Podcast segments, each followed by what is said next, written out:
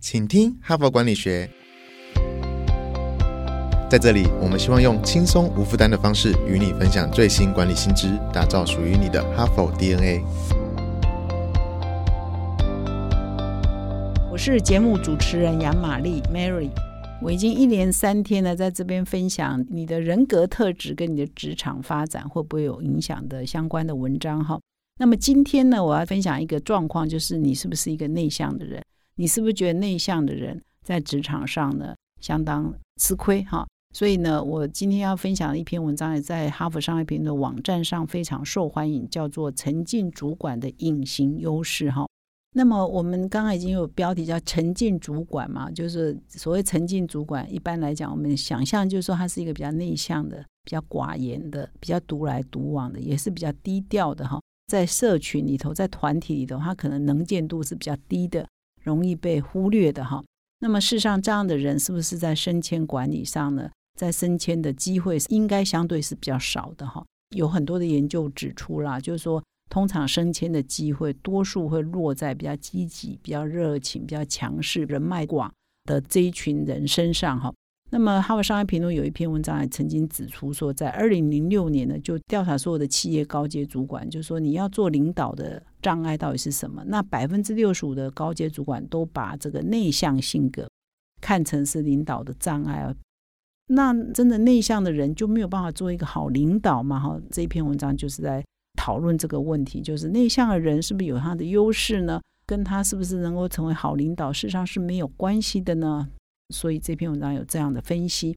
那么，因应这一篇文章呢，事实上我们这一整个礼拜在谈的是直癌如何闯关，你怎么克服你的所谓的冒牌货症候群？你怎么克服你的完美主义？不要想太多。或者你怎么克服说你不喜欢管人，或者专业的职场怎么发展等等。所以今天呢，我是在谈说沉浸主管的隐形优势呢。我们就发现说，最近有一本畅销书哈，他的书名蛮长的啊，叫做《安静是一种超能力》，写给内向者的职场晋级守则哈。这本书呢，在博客来，在一些书市啊，都相当受欢迎哈。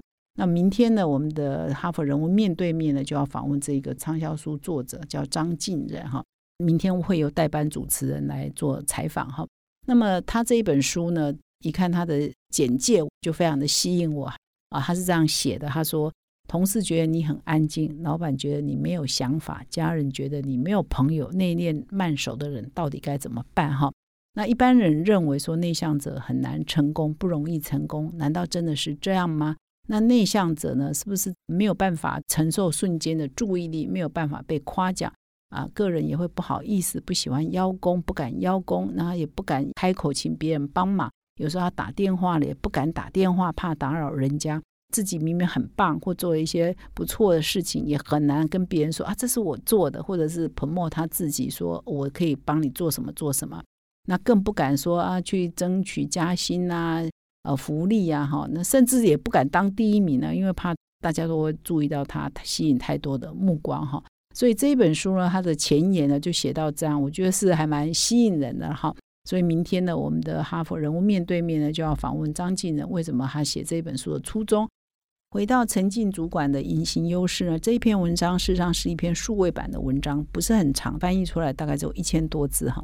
但是它的作者有三个，其中有一个非常的有名啊，他是。法兰西斯卡吉诺哈，那他事实上是哈佛商学院的气管讲座教授，他有一本书在台湾也有翻译，叫做《叛逆人才》哈，所以他在行为科学这一方面呢是相当知名、相当有研究的哈。他是这一篇短短的文章的三位共同作者之一哈。那么这篇文章就写到，就是说一般人都认为说外向性格的人比较容易成为优秀的领导人哈。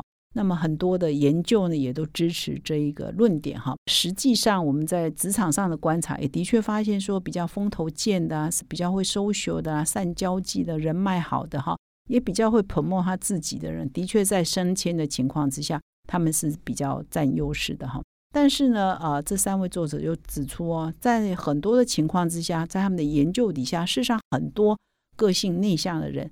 也会是很好的主管啊，甚至是更好的主管啊，所以他们就开始做一些实验来证明他们的论点是不是正确的哈。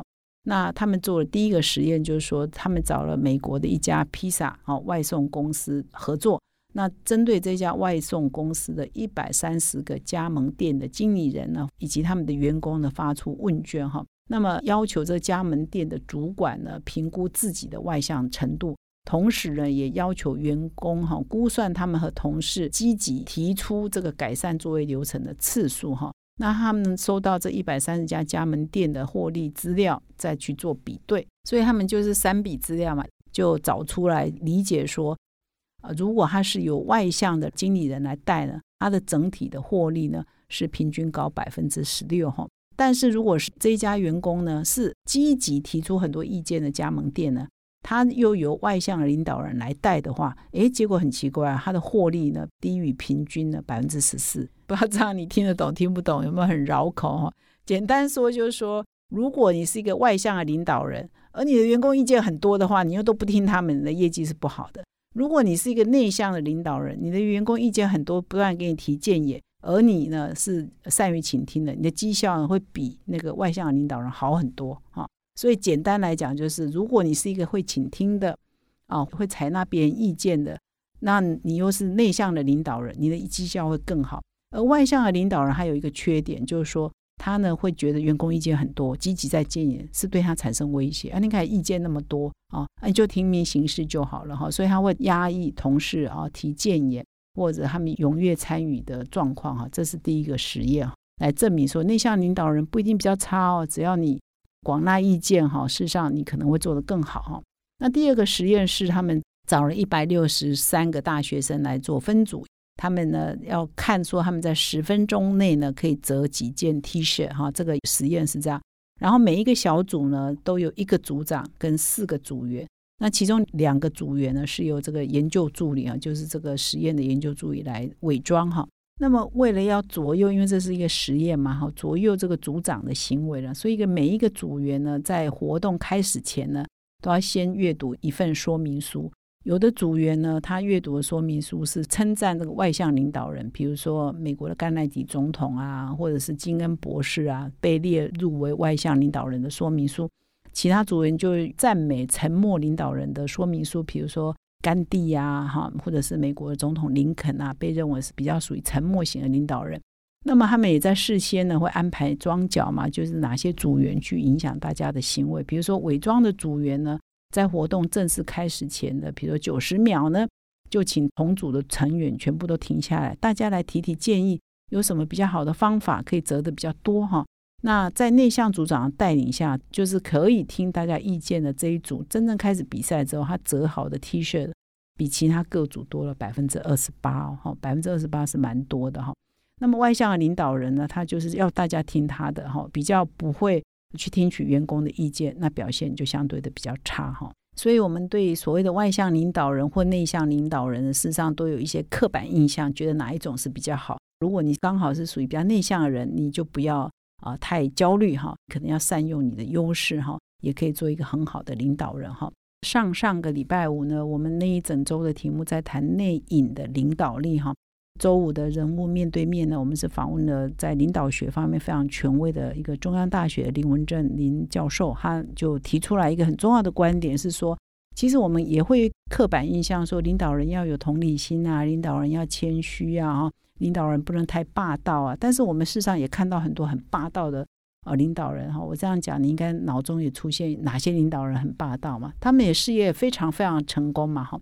可是。他不是很霸道吗？可是为什么很成功？因为我们不是认为说比较谦虚的、呃比较有同理心的，是比较好的领导人吗？为什么很霸道也有很好的领导人呢？或者是很好的企业呢？那林教授他就指出来，就是说适配性，适配性是很重要。就是说你的性格啊，你怎么样的领导人，呃，适合怎样的追随者哈。所以如果你是很霸道型的领导人，也就有很适合追随霸道性领导人的。的 follower 的追随者哈，所以只要是员工跟部署、主管跟部署，或者是你这个员工跟这个公司的企业文化，它的适配性是合适的哈。事实上都没有说一定要怎样才可以怎么样的道理了哈。所以同样的道理谈到今天，就是说你不是那么外显的哈，不是那么到处邀功的，这到处这个 promote 自己的强项在哪里的，比较内向型的。的人，你也不用担心了。只要你要善于发挥自己的优势，你一样可以在职场上有一片天哈。最后呢，感谢你的聆听。如果你喜欢我们的节目呢，请你现在就订阅这个 podcast，并且到说明栏点击加入，成为我们的 Hard Part 听众，你就可以收到第一手的消息。感谢你的收听，我们明天再相会。从团队到个人，管理的大小事都是 HBR 的事。现在就上 triple w 打 hbr taiwan com 订阅数位版，首月只要六十元，让你无限畅读所有文章，向国际大师学习。现在就开始。